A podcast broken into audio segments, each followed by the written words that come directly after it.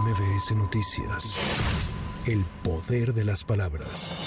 El presidente Andrés Manuel López Obrador aseguró esta mañana que se ha recuperado el control del Aeropuerto Internacional de la Ciudad de México y confirmó que a partir de ahora será controlado en su totalidad por la Secretaría de Marina. Sí, la Secretaría de Marina va a estar a cargo del aeropuerto de la Ciudad de México. ¿A partir del presidente? Sí, ya está a cargo del el control de la vigilancia del aeropuerto de la Ciudad de México. Ha hecho muy buen trabajo. Yo creo que muchos ya lo están notando.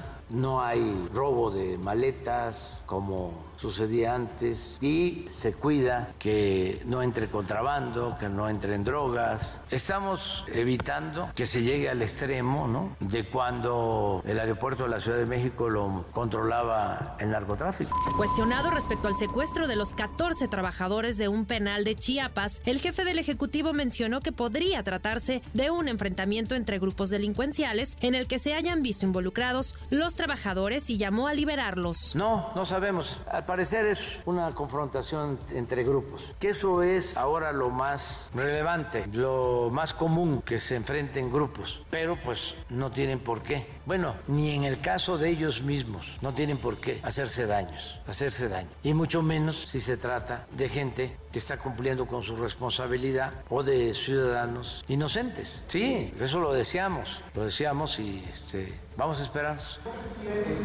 justamente con los eh, secuestrados la distribución de varios mandos. Eso se lo informaron en la mañana.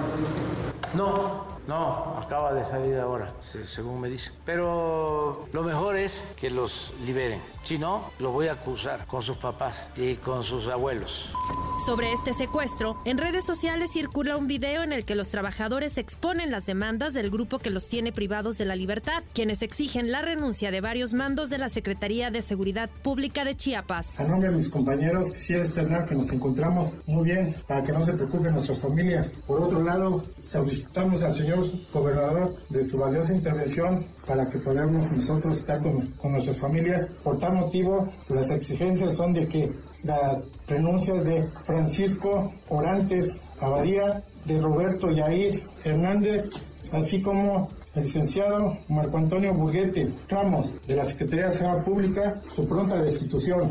Tras la disolución del Consejo Electoral Ciudadano, la senadora Lili Telles informó que no participará en el proceso interno para definir al candidato presidencial del bloque opositor rumbo a las elecciones de 2024. Mi posición ha sido muy clara. El método, así como se ha planteado, no garantiza que existan plenas condiciones de equidad entre los aspirantes. Ante estas circunstancias, ya he decidido que no participaré en ese proceso. El fin no justifica los medios. La oposición no solo debe ser freno del régimen autoritario, sino alternativa y ejemplo.